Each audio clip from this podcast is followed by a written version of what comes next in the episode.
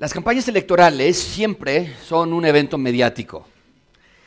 En nuestro país tenemos elecciones federales, locales, municipales, las calles se visten de propaganda, los medios de comunicación se llenan de información, de entrevistas, seguimiento a cada candidato para un puesto público, hay mítines, hay eventos, hay comerciales, hay todo, hay, todo un, programa, una maquinaria pesada para la cuestión de las campañas eléctricas, eh, eléctricas eh, las campañas de electorales. Pero sobre todo en estas campañas electorales hay promesas, muchísimas promesas que la desigualdad ya va a quedar en el pasado, que ya no habrá corrupción en el aparato del Estado, que la izquierda, eh, la izquierda va a solucionar nuestros problemas. Generalmente la izquierda eh, promete justicia social, ¿no es cierto? Distribución, eh, justa para los sectores más vulnerables, los menos privilegiados. La derecha generalmente ofrece condiciones de mercado, según ellos, para que traigan ganancia a todos, desde los directivos y hasta los obreros. Y, las campañas electorales giran en torno a ello. Unos prometen un Estado grande, robusto,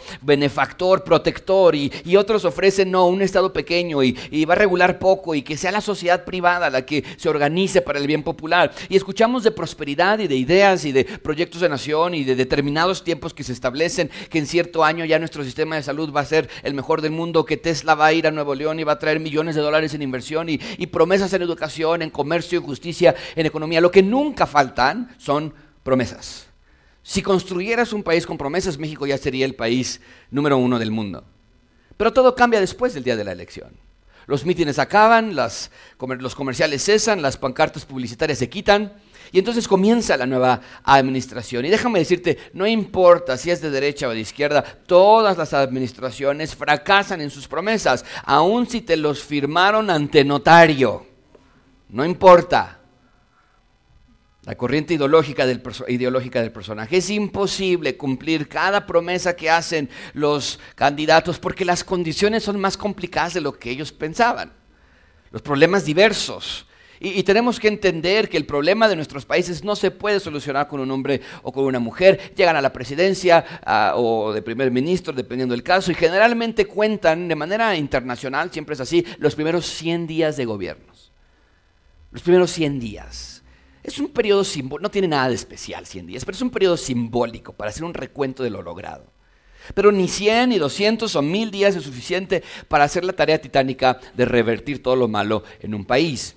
Es por eso que es tan importante lo que hemos estado estudiando, porque vemos que el Rey Jesús llegó a la tierra como un bebé, vimos ya su recepción real, los obsequios que recibió, lo vimos que lo bautizó Juan el Bautista en el río Jordán y la, y la paloma eh, que representa al Espíritu Santo descendió eh, sobre el Señor Jesucristo, reposó el Espíritu Santo en forma de paloma con el Señor Jesucristo, lo vimos ser tentado por Satanás 40 días en el desierto, lo vimos resistir a Satanás, ser victorioso en cada tentación y luego lo vimos publicar oficialmente que el reino ya llegó. De eso se trata su primer predicación. La primera predicación del Señor Jesucristo es, se ha acercado el reino. Arrepiéntanse y quedan en el Evangelio. Y luego de predicar eso, inauguró oficialmente su reino en la tierra. Se subió a un monte a publicar la constitución del reino de Dios, cómo son sus ciudadanos, cuáles son las características más esenciales de sus hijos. Y ya lo estudiamos a lo largo de todos estos meses. Y la semana pasada terminamos ya el sermón del monte. Y quiero que vean la manera en la que Mateo nos está llevando en su Evangelio Mucha atención, Mateo no se organiza cronológicamente, se organiza temáticamente.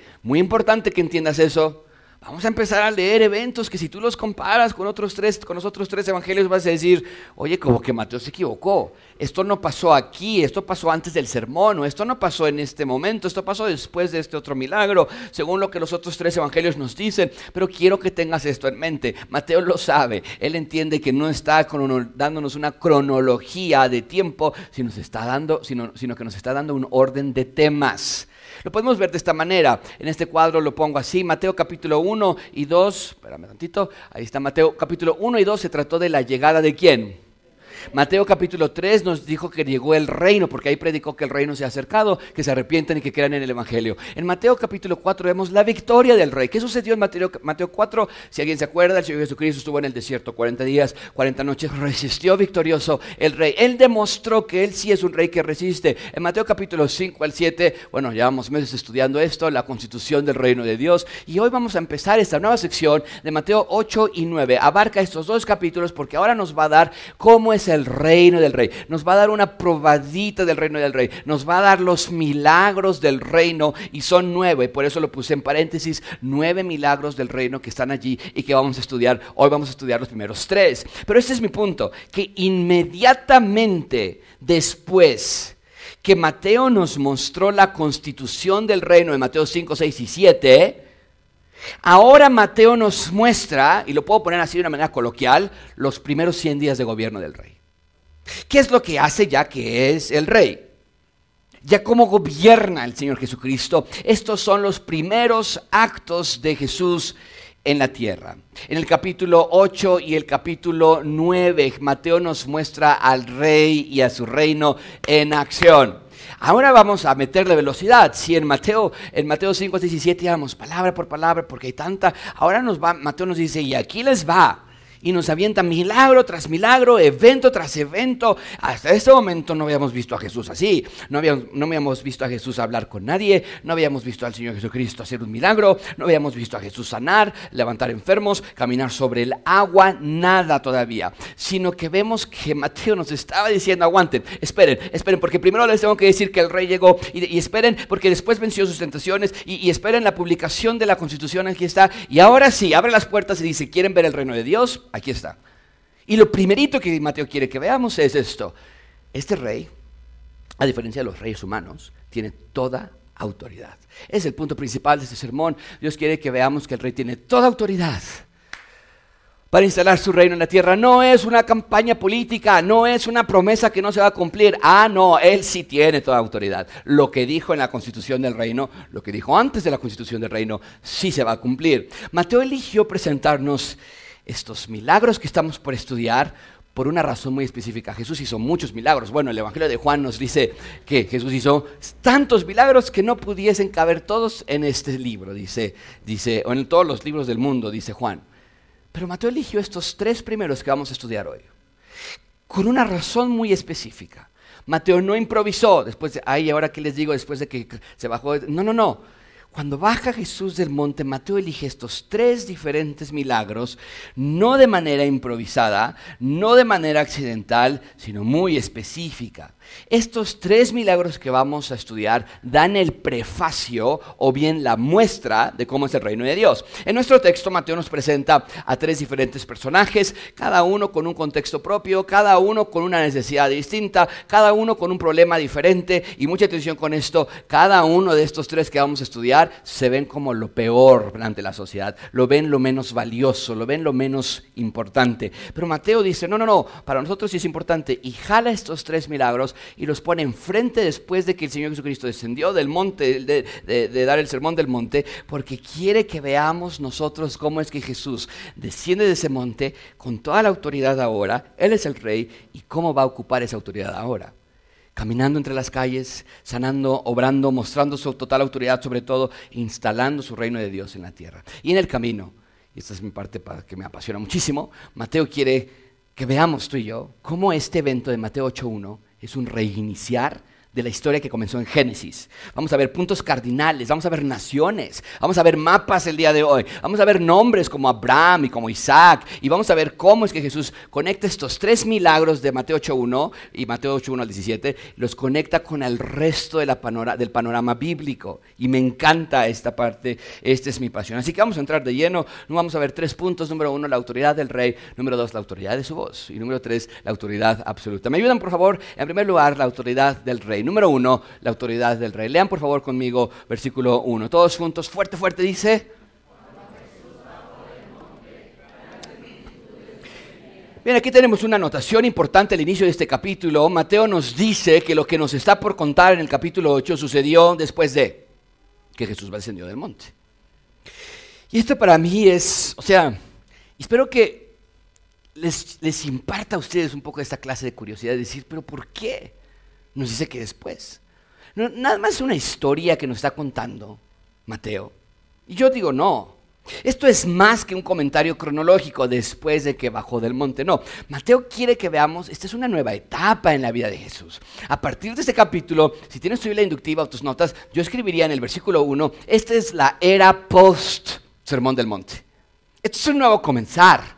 Ahora vamos a ver las cosas en acción. Y amigos, no quiero que nadie que esté en gracia abundante salga esta mañana sin entender que lo que estamos estudiando en Mateo tiene una razón de ser. Hay un trasfondo crucial para cada uno de estos eventos. Cuando yo crecí en la iglesia donde yo crecía o en otras iglesias que visitábamos, nunca Nunca hacían esas clases de conexiones. Estoy cansado de escuchar predicaciones donde nada más se moraliza el texto. Por ejemplo, aquí, sanó al leproso, ah, Dios también te puede sanar a ti, o ah, Dios, pídele a Dios. Y, yo veo que, que, la Biblia es más que eso, es parte de sí, claro, yo quiero pedirle a Dios que me sane, pero ¿por qué Mateo está diciéndonos esto? ¿Por qué, por qué Jesús vino a la tierra?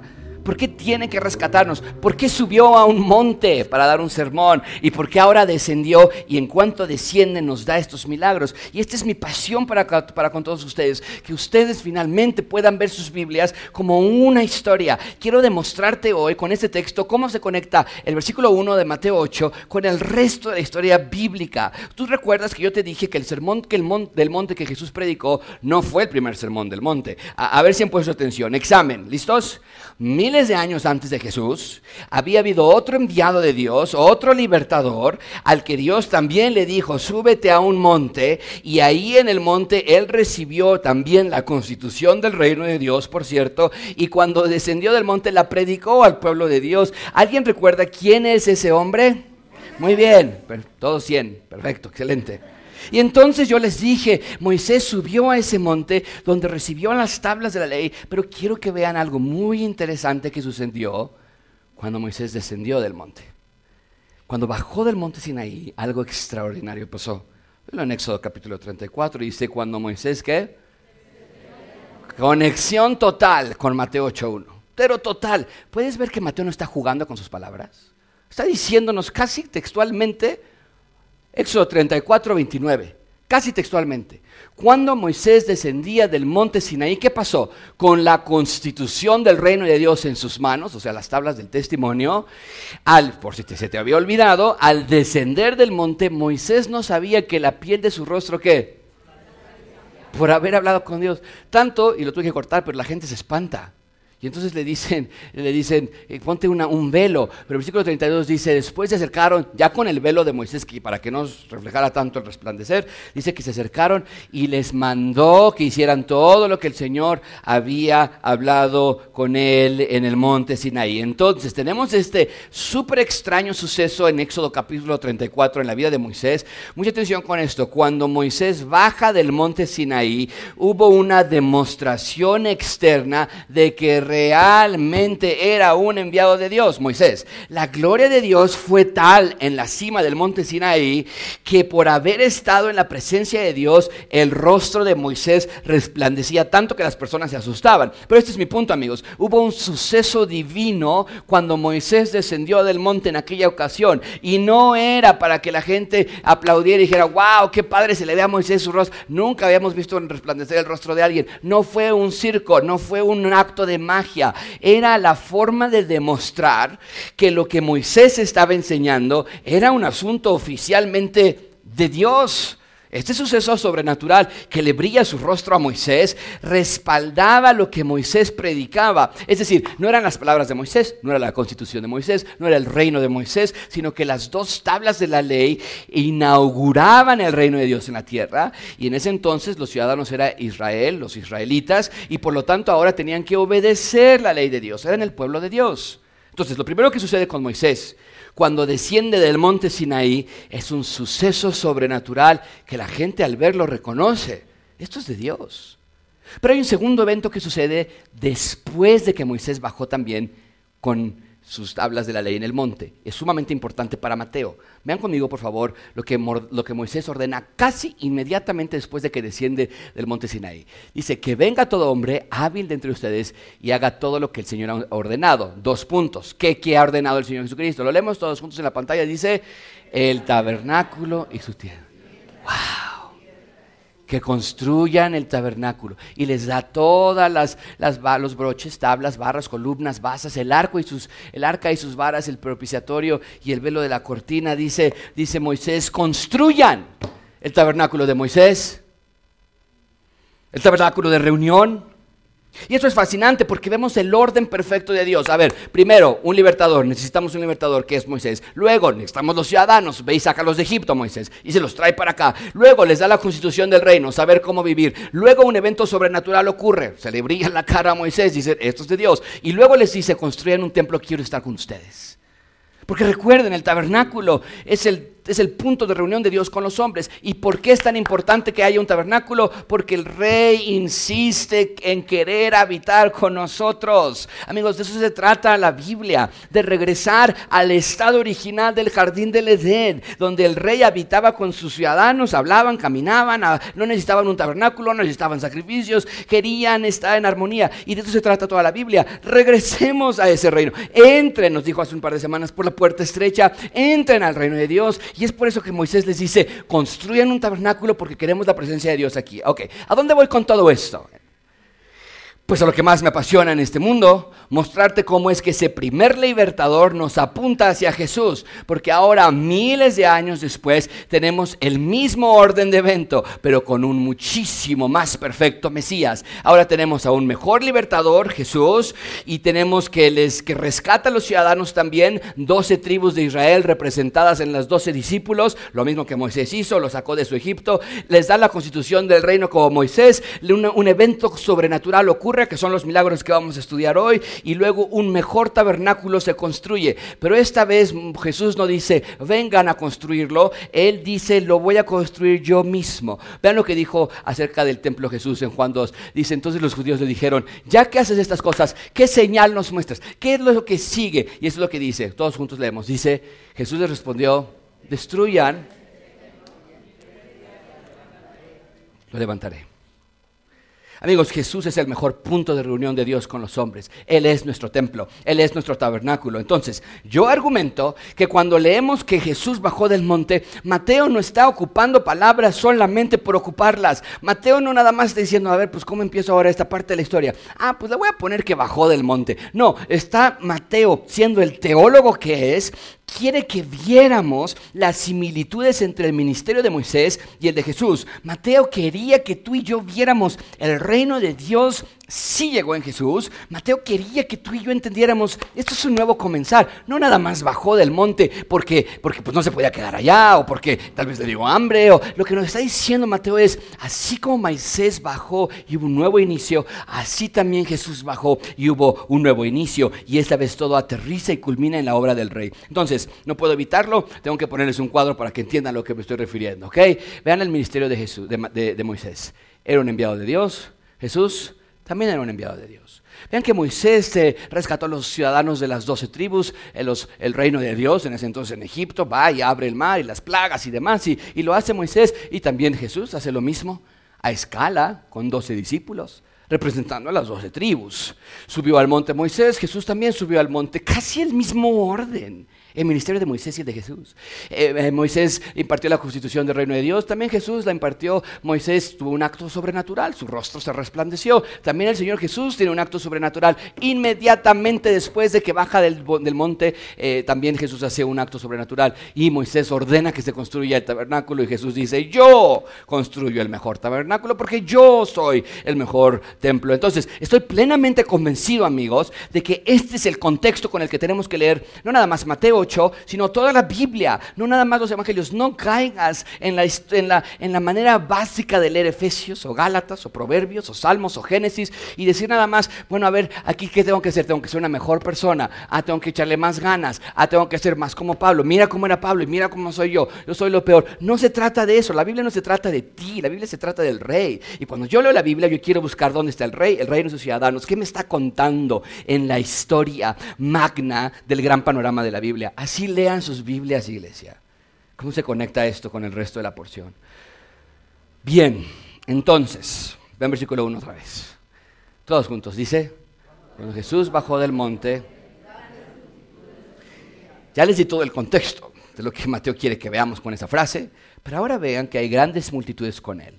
Ya nos dijo Mateo la semana pasada que estaban admirados las personas porque enseñaba con mucha autoridad. Pero también yo veo aquí que estas multitudes que están siguiéndolo tienen emoción, expectación, están intrigados, Porque si Jesús es realmente quien dice ser, esto solamente para ellos en su mente tiene un solo significado. La opresión romana ha terminado. Ya el periodo paradisiaco del reino Está por comenzar. O sea, estas multitudes no nada más están ahí por curiosidad o por morbosidad. Jesús mismo dijo, el reino ya se ha acercado y entonces la expectativa del Mesías, de todo lo que haría en su reino, de todos sus milagros, si Jesús era este Mesías, entonces convenía quedarte cerca de él. Esa era la razón por la que siguiera Jesús. Ahora vean la, las promesas de campaña de este Mesías en Isaías 11. Y reposará sobre él el Espíritu del Señor, Espíritu de sabiduría y de inteligencia. Esto es lo que se prometía del Mesías hace cientos de años atrás. Y eso se cumplió en el bautizo de Jesús. Por cierto, el Espíritu Santo reposó sobre la cabeza de Jesús. Dice Espíritu de consejo, de poder, de conocimiento, de temor del Señor. Y él se va a deleitar en el temor del Señor. Y no va a juzgar por lo que vean sus ojos. O sea, no lo van a engañar cuando él haga un veredicto, sino que, y tampoco va a sentenciar por lo que oigan sus oídos, lo que le digan a él sino que dice va a juzgar al pobre con justicia, va a determinar, va a dictaminar, va a fallar con equidad por los afligidos de la tierra. Y el lobo va a morar con el cordero, y el leopardo, el leopardo se echará con el cabrito, y el becerro, y el leoncillo, y el animal doméstico andarán juntos, y un niño los conducirá. Yo quiero esa clase de reino. ¿Te imaginas estar en un lugar así? Versículo 7, la vaca con la osa pastará, sus crías se echarán juntas, y el león como el buey comerá paja. No dañarán ni destruirán en todo mi santo nombre, porque mi santo monte porque la tierra estará llena del conocimiento del Señor, como las aguas cubren el mar. Esas serán las promesas del Mesías y de su reino. Un sitio espectacular, con paz, prosperidad, justicia, libertad. Es por eso que en nuestro texto en Mateo podemos percibir un aire de expectación, de emoción, de esperanza. Y estaban en lo correcto. El reino del Mesías es espectacular. Tan espectacular que nos lo demuestra. Versículo 2. Todos juntos dice, y se acercó un leproso y se postró ante él. Mucha atención aquí. Otra vez, nada es accidental. La primer persona con la que Jesús tiene contacto después de el sermón del monte es un leproso. La lepra es una enfermedad que ha sido virtualmente erradicada por eh, nuestros días, pero que era mortal en esos días verdadera causa de terror en la sociedad por su alto contagio y por lo tanto los leprosos eran expulsados de la tierra, tenían que formar colonias con otros leprosos y así prolongaban todavía más su, su vergüenza y su doloroso fin, porque desde luego que no había cura para la lepra en ese entonces y vivir con otros leprosos solamente agudizaba su condición. Estos enfermos eran el piso más bajo de la sociedad judía. Esta enfermedad era vista, amigos, como una maldición de Dios. Te dio lepra, Dios algo hiciste.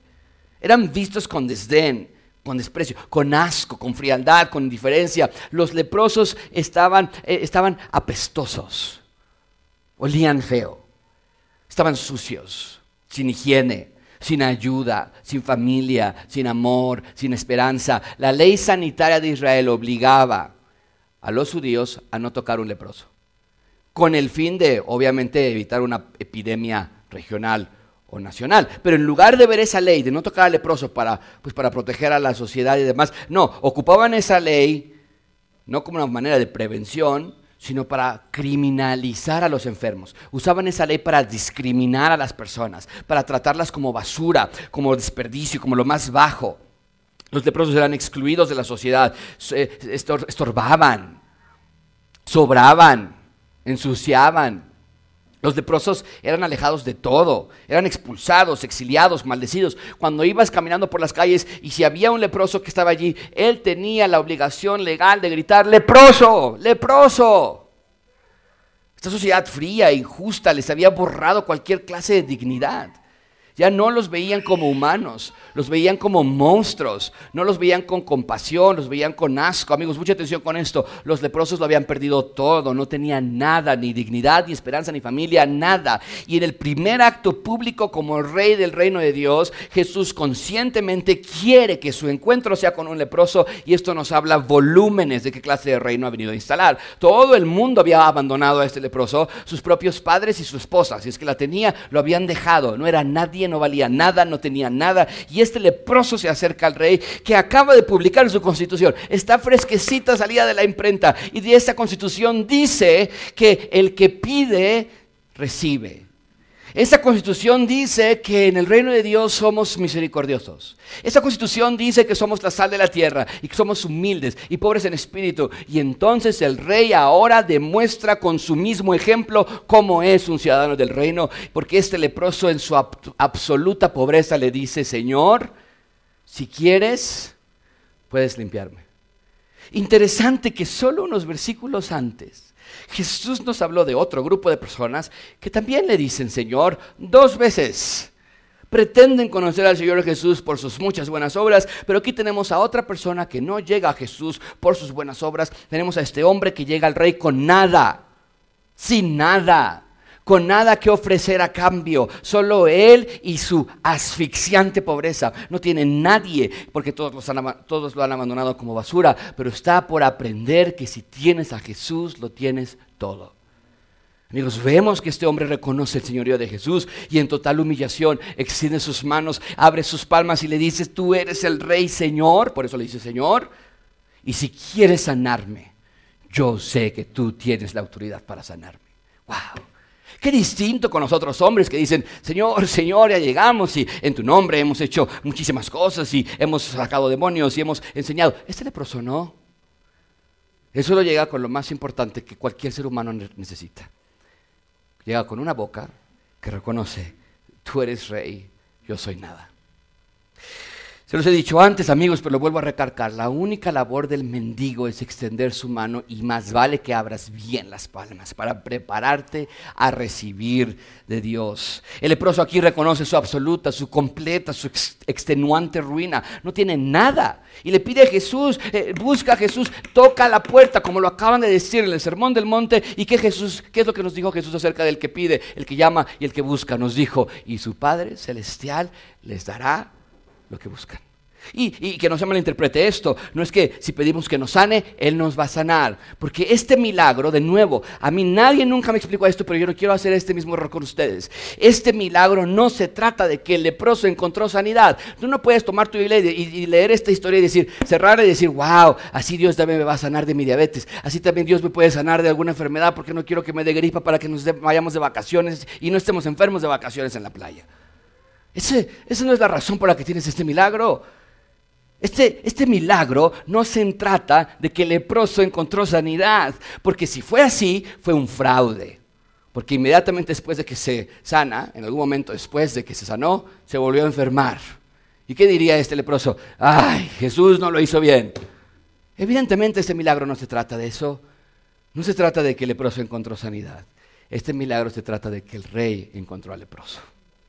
Cuando nadie más lo estaba buscando, el rey fue por él. Porque eso es lo que quiero que vean. Cuando Jesús desciende del monte, Él va directo por el leproso. A nadie más le importaba la vida de este hombre, solo a Jesús. El rey fue por el perdido, por el olvidado, por el desesperanzado. Y no puedo continuar con nuestro texto sin hacer un llamado a alguien en esta mañana que se pueda sentir igual.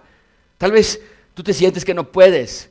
Tal vez tú sientes esta mañana, yo ya no tengo nada más que dar. Sientes que yo no puedo solo y no puedo solucionar mi problema y los problemas te abruman y te ahogan. Y tal vez estás sentado aquí ahogándote en tu condición y tal vez tu esposo te ha defraudado o tal vez tu esposo te ha lastimado o tal vez tus padres no te han dado el amor que tanto tú buscabas o tal vez has encontrado la dura realidad de que las personas te abandonan así y te sientes solo y sola y defraudada. O tal vez sientes, es que yo no puedo con mi vida espiritual. Mira, yo trato de leer, pero no puedo. Yo trato de perdonar, pero no, no, lo, hago. Y te sientes sucio delante de Dios y te sientes pobre, sin nada que presentar delante de Dios. Y amigo, estoy aquí entonces para decirte, no estás en un lugar incorrecto. Estás en el lugar preciso donde Dios te quiere. Porque ahora tú tienes que entender que Él vino por ti, que Él vino para aligerar tu carga, para hacerte una nueva criatura. Y si piensas que a nadie más le importas, estás muy equivocado le importas al rey. Y Él es fiel contigo. Solo acércate a Él, reconociendo tu total, absoluta bancarrota espiritual. Extiende tu mano y abre bien tus palmas y busca y pide y llama. ¿Qué dijo el rey cuando este, cuando este ciudadano de Israel exiliado le pide que si quiere sanar no puede, puede sanarlo? Eh, todos juntos me ayudan, por favor, versículo 3 dice, extendiendo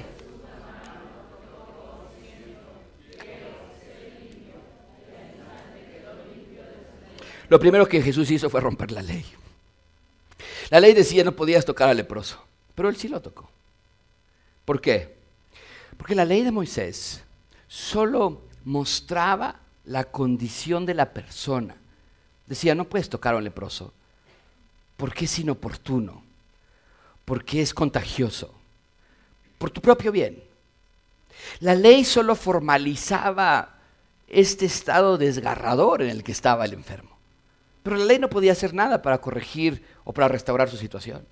Pero el rey del mundo viene aquí, en sus primeros 100 días de gobierno, y nos dice, ah, no, aquí en mi reino los enfermos no se contagian entre ellos, en mi reino los enfermos se contagian de mi pureza. Jesús extiende su mano para limpiar al leproso, porque la lepra no tiene autoridad sobre Jesús, Jesús tiene autoridad sobre la lepra. Amigos, otra vez, no se vayan con lo superficial, por favor, y salgan pensando, ay, qué bonito milagro, y ay, así yo le voy a pedir a Dios que me quite mi dolor de rodillas, porque lo que Mateo nos está diciendo aquí no es eso, es muy claro, el rey reina con compasión sobre aquellos que más necesitan compasión. Esa es la clase de rey que tenemos, un rey compasivo, amoroso, misericordioso. Pero por otro lado, Mateo nos habla de este, de este evento, de este milagro, porque nos está mostrando que en el reino, y esto me encanta, en el el reino de Dios la, enfermedad ya no tiene autoridad sobre nosotros. Eso es algo que nos tiene que quedar muy claro. ¿Sabes una cosa? Tal vez tú tengas dolor de cabezas constantes. Tal vez te duela tus rodillas. O tal vez el doctor te haya dicho esta enfermedad es incurable. Pero tú tienes que corregirlos a todos ellos y a ti mismo decirte no. Esta enfermedad, claro que es curable. Y en Cristo nosotros hemos sido ya sanados por toda la eternidad. Porque tal vez por ahora nosotros suframos por un tiempo, dice Pablo, una leve tribulación momentánea. Pero yo sé que este cuerpo no va a sufrir por mucho tiempo más. Nosotros ya tenemos victoria sobre la enfermedad. Tal vez no aquí, pero vamos a tenerla muy pronto. Y amigos, esa es lo que nos quiere enseñar el Señor Jesucristo en este texto. El rey reina con compasión sobre los que los necesitan pero también nos muestra en este milagro que Él tiene autoridad sobre la enfermedad. Amigos, esa es la clase de rey que tú y yo tenemos. Es un rey victorioso, es un rey todopoderoso, es un rey que ama a aquellos que no tienen amor de nadie. Es un rey que vino a buscar. Porque quiero que quede algo muy claro, este leproso no buscó a Jesús, Jesús lo buscó a Él. En la soberanía de Dios, Dios siempre busca al pecador primero y lo vemos aquí. Jesús sana a este enfermo para mostrarnos cómo es su reino, el reino del que tanto nos ha hablado, el que publicó su, su constitución, el que Él está hablando en el desierto, eh, nos está diciendo aquí en vivo y a todo color. Y lo primero que nos dice es, en mi reino no hay autoridad de la enfermedad sobre mis ciudadanos. Cada enfermedad que tú tienes es causa de la entrada del pecado al mundo. Antes de que cayeran Adán y Eva, nunca se tomaron un XL3, jamás en sus vidas hasta después de caer. La enfermedad se ha apoderado de nosotros. Todos nos enfermamos y eventualmente morimos. Pero lo que está diciendo Jesús aquí es, hey, en mi reino ya no hay enfermedad. Si quieres, puedes salir de ese reino de las tinieblas donde sí hay muerte. En mi reino ya no lo hay. Te voy a llevar de regreso al estado original como estaban Adán y Eva pre-caída. Y Jesús nos está restaurando a ese diseño en la que fuimos creados. Y Dios no nos creó para enfermarnos, sino para vivir para siempre. Por eso no nos gusta morir. Y aquella persona y muchos de nosotros que queremos hacernos valientes, decir, no, yo estoy listo para morir. Cuando yo me diga, yo ya estoy listo, mentira, claro que no estamos listos para morir, porque no fuimos diseñados para morir. No somos robots que nos quitan la pila y ya no hay problema. Y la razón por la que no queremos morir es porque no fuimos diseñados para morir, fuimos diseñados para vivir por él, y con Él para siempre. Y aquí Jesús nos está diciendo, yo puedo regresarlos a ese diseño donde la enfermedad no tenga victoria sobre ustedes. Amigos, otra vez, no pierdan de vista, porque vamos a ver de a partir de aquí milagro tras milagro tras milagro en todos estos capítulos y no son para que tú pienses que Dios también te curará, aunque no está mal pedirle a Dios que te sane si es su voluntad. Pero estos milagros no son para que, para que creas que Dios me va a sanar de todo, más bien los milagros de Jesús Jesús son para darnos una probadita de cómo es el reino de Dios. ¿Quieres ver cómo es el reino de Dios? Prueba esto. Mira este leproso y míralo ahora sano. Así es mi reino. Y nos demuestra que Jesús tiene total autoridad sobre todo. Y en su reino la enfermedad no es un, no es un enemigo real. Jesús lo ha vencido. Bien, entonces Jesús sana al leproso. ¿Qué pasa después? Vean conmigo versículo 4. Leanlo en voz alta, por favor. ¿Me ayudan? Dice, entonces Jesús le dijo,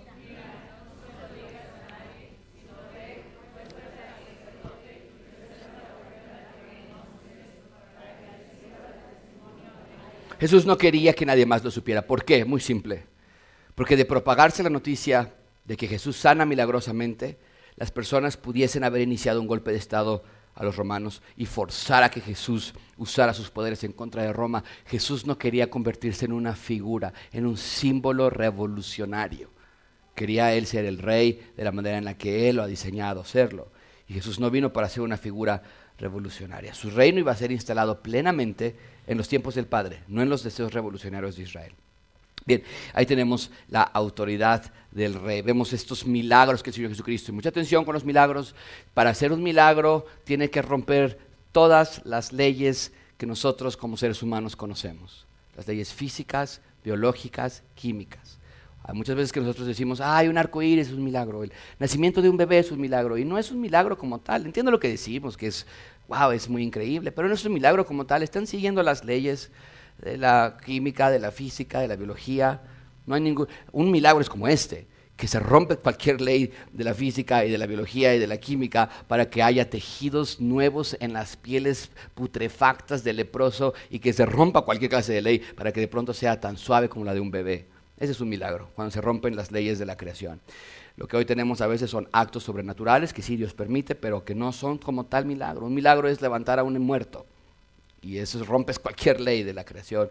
Y hoy no vemos esa clase de milagros. Número dos, la autoridad de su voz. Número dos, la autoridad de su voz. ¿Pueden leer conmigo, por favor, versículo 5? Esas primeras, eh, cinco palabras, todos juntos dice, al entrar Jesús Ok, Mateo entonces quiere ahora que saquemos un mapa y pues le hacemos caso. Vamos a ver entonces un mapa del reino de Israel porque tenemos que ver de dónde nos está hablando aquí. Este mapa yo les muestro el reino de Israel no en los tiempos de Jesús, no se confundan. Ahorita les muestro uno de los tiempos de Jesús. Este no es de los tiempos de Jesús. Este el reino estaba dividido en la parte azul de arriba vemos el reino del norte, el reino de Israel. En la parte amarilla de abajo vemos o naranja vemos ahí la parte del reino de Judá. El estado de los filisteos está de este lado donde está la franja de Gaza. La palabra filisteo se fue, se fue, convirtiendo después en los palestinos y a partir de ahí y desde ahora hay una guerra entre los filisteos y los, y los israelitas o bien los palestinos y los israelitas. Pero el punto entonces es, toda esa región después se empezó a conocer como Palestina también. Pero el punto entonces es que está el reino del norte, el reino del sur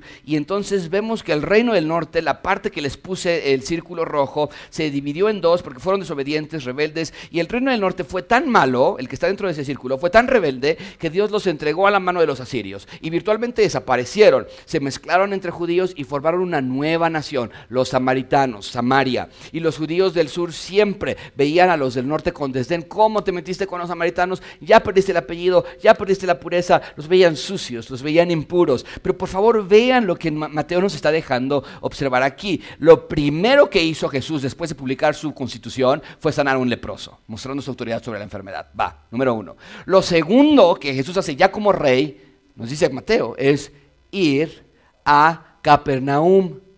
Y no nada más va de visita, sino que hizo de Capernaum su centro de operaciones. Allí vivía, allí salía, ahí estaban sus amigos, ahí estaba la sede de sus operaciones. Adivina dónde estaba Capernaum. Ese es el antiguo reino del norte. Les voy a poner ahora el mapa del tiempo de Jesús. Ese es el tiempo de Jesús y Capernaum está allí, dentro del, del círculo rojo. ¿Qué quiere decir esto? Bueno, Capernaum estaba al norte, en lo que una vez, hace siglos, había sido el reino del norte, pero que ya no existía como tal porque se habían mezclado. ¿Y por qué es importante esto? Porque cuando Jesús dice, vámonos a Capernaum, Él está declarando, yo voy a reunificar a Israel. No nada más vengo por las dos tribus del sur que se quedaron abajo, vengo por las diez tribus que aparentemente desaparecieron y voy a ir por todo Israel. Y en los tiempos de Jesús Israel era un caos, eran gobernados por Roma, un poquito por los herodianos, un poquito por otros pueblos, era un lío político allí, pero Jesús nos está diciendo, todo Israel va a ser restaurado otra vez, va a ser reunificado otra vez en mi ministerio.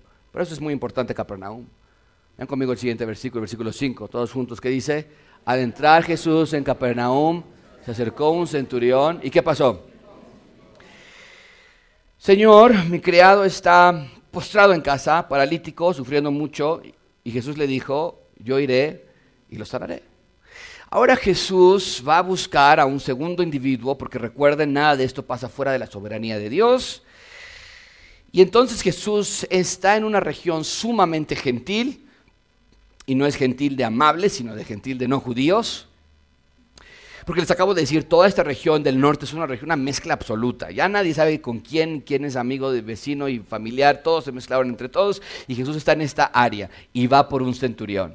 Los centuriones eran respetados oficiales romanos, estaban a cargo de un centenar de soldados, de allí su nombre centurión, estaban a cargo de este, de este grupo de soldados. Cuando el centurión hablaba, hablaba en nombre del emperador.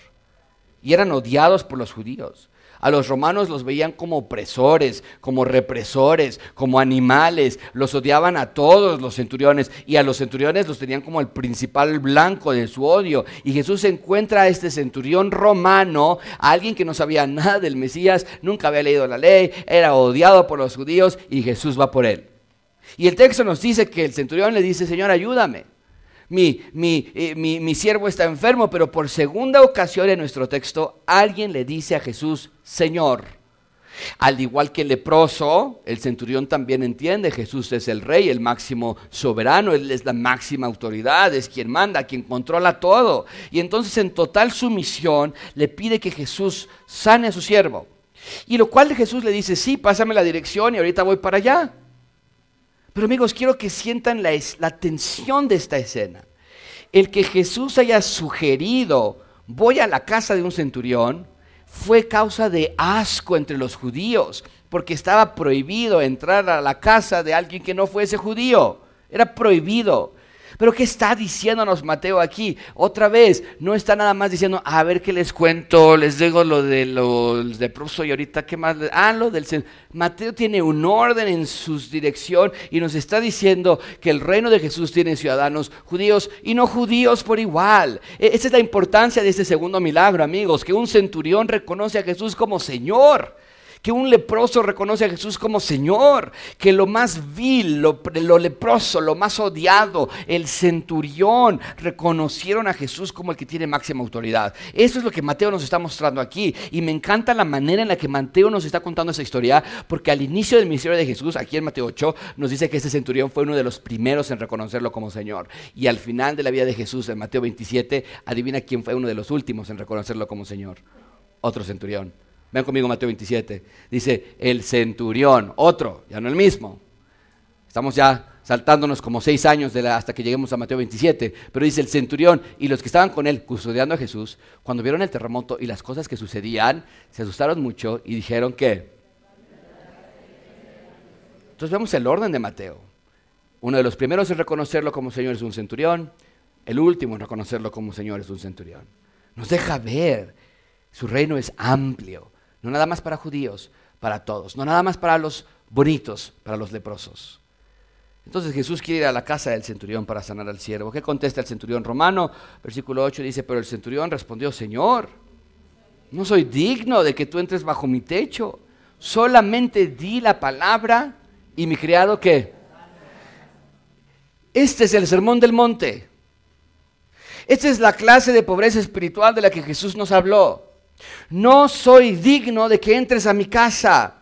Dice, no, no, no soy nada, no soy nadie, no tengo que darte, solamente soy un pobre mendigo en ruina y en bancarrota, pero ve por favor la clase de fe que el centurión tiene, porque está convencido de que con solo la palabra de Jesús es suficiente. Vean, la, el versículo 9, porque yo también soy hombre bajo autoridad, y ahí está el punto principal de este sermón, la autoridad con soldados a mis órdenes. Y cuando yo digo ve, esa persona va. Y cuando yo digo ven, esa persona viene. Y cuando yo digo haz esto, esa persona lo hace. ¿Ves lo que está diciendo el centurión? Y él dice, yo tengo fe en que tú tienes toda, total autoridad.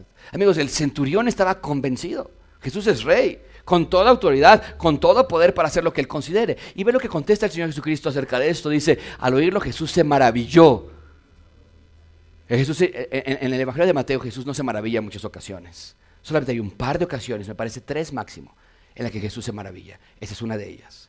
Y se maravilló y dijo a los que seguían, en verdad les digo que en todo Israel no he hallado en nadie una fe tan grande. Israel tenía que haber creído con tanta intensidad, lo vimos la semana pasada, después del Sermón del Monte, ellos tendrían que haber dicho lo mismo, no somos dignos. Y no lo hicieron. No querían la autoridad del rey. Querían los milagros de Jesús, sí. Querían las bendiciones de Jesús, sí. Pero Jesús dice, no he hallado una fe tan grande. ¿Qué es lo que hizo especial esta fe? ¿Qué creía este, esta persona que era diferente a todos los demás? ¿Sabes cuál era la parte especial de la fe de ese centurión? Que ese centurión estaba plenamente convencido, Jesús es soberano. Él es el rey. Vean conmigo versículo 11. Todos juntos, por favor, dice, y les digo que vendrán muchos de dónde? Del oriente y de el occidente, y se sentarán a la mesa con Abraham, Isaac y Jacob, ¿dónde? Me encanta esta parte porque de nuevo Jesús está diciendo el reino no nada más es para judíos, es también para cualquier persona que reconozca el reinado de Jesús, tal como lo hizo el leproso y el centurión. Pero noten, no es que Israel ya no exista. No, no, no, literalmente nos dice que nos vamos a sentar con quién? Con Abraham, ¿con quién más? Son los padres de Israel. Claro que hay un futuro literal para Israel, literal nos dice nos vamos a sentar con él. Pero vean que dice que vendrán. Y, si, tengan, si tienen una, Biblia inductiva, noten esto. Vienen del oriente. Me encanta esta, esta, esta, esta, dirección que nos da. Vienen del oriente, viene del occidente. O sea, de todas las direcciones eh, van a venir estas personas y van a venir miembros del reino de Dios. Pero vean lo que está haciendo aquí Jesús. Está dando un gran revés. Porque cuando Dios expulsó a Adán y Eva del jardín del Edén, Recuerden, yo siempre les he dicho que el jardín del Edén es la primera expresión del reino de Dios en la tierra. Adivina qué hizo Dios con el jardín después de que expulsó a Adán y a Eva. Bueno, no lo adivinen, mejor vean ustedes en Génesis capítulo 3. Todos dice, expulsó pues al hombre, ¿y qué? Y al oriente.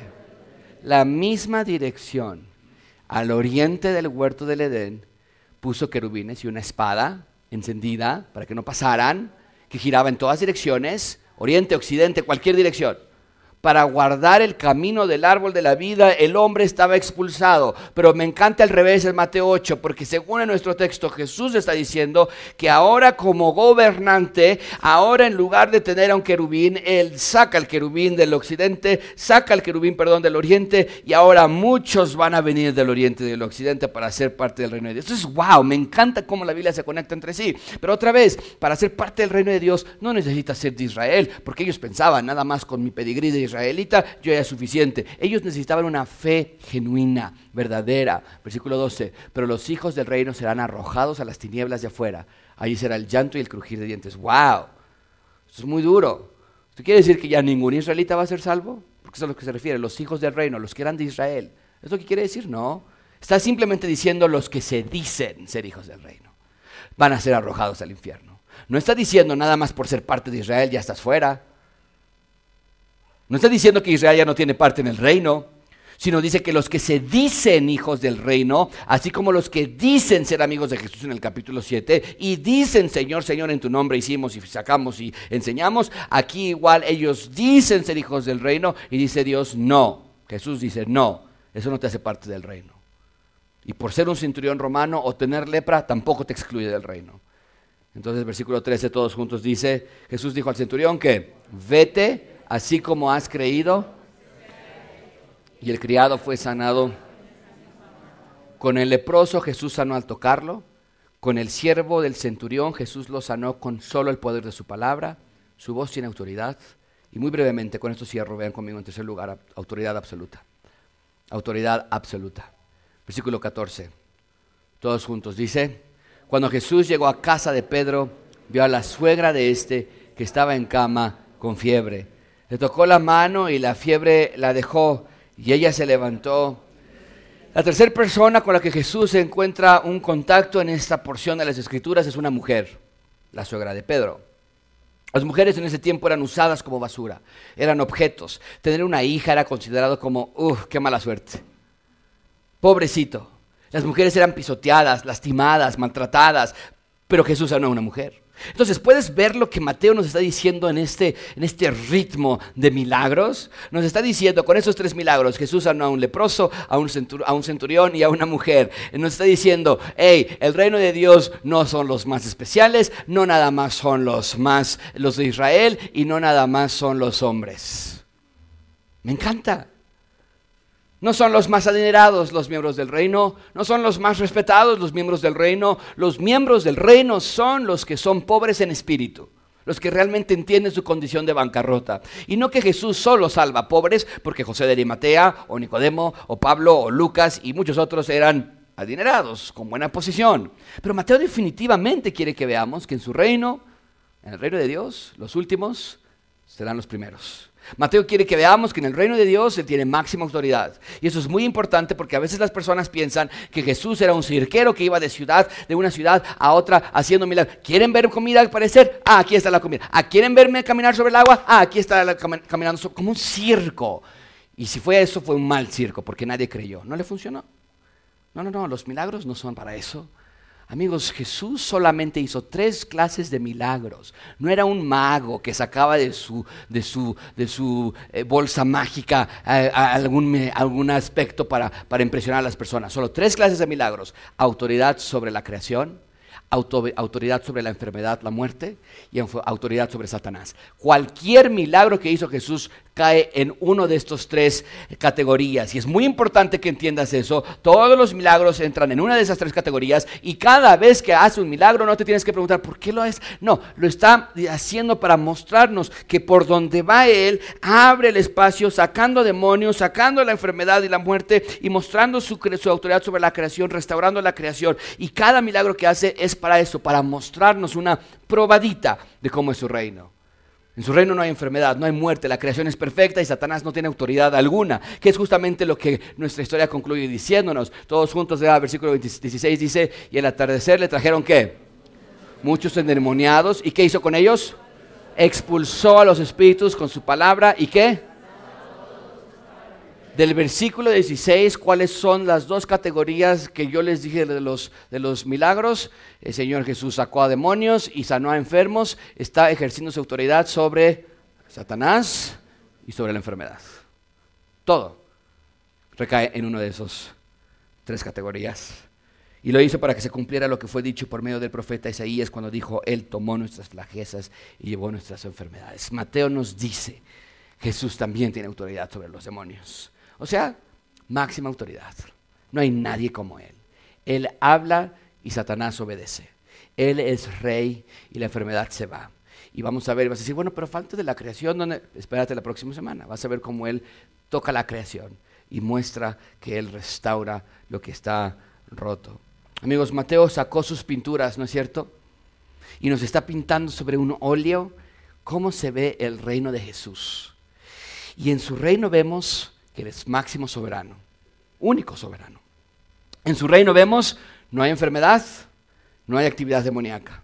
En su reino vemos que la creación se restaura. Y todo eso, si lo ponemos juntos, no sé tú, pero me recuerda totalmente al jardín del Edén, el jardín restaurado. Apocalipsis 21, Apocalipsis 22. Iglesia, Jesús vino a rescatar a los pobres en espíritu, vino por los que ya no pueden más, vino por los que están dolidos y cansados y abatidos. Este leproso y este centurión y la suegra de Pedro nos recuerdan que Jesús vino por lo más bajo y ese soy yo y ese eres tú. Y si ese eres tú, entonces ¿por qué no también rendirte a su autoridad, a su máxima autoridad? Oremos.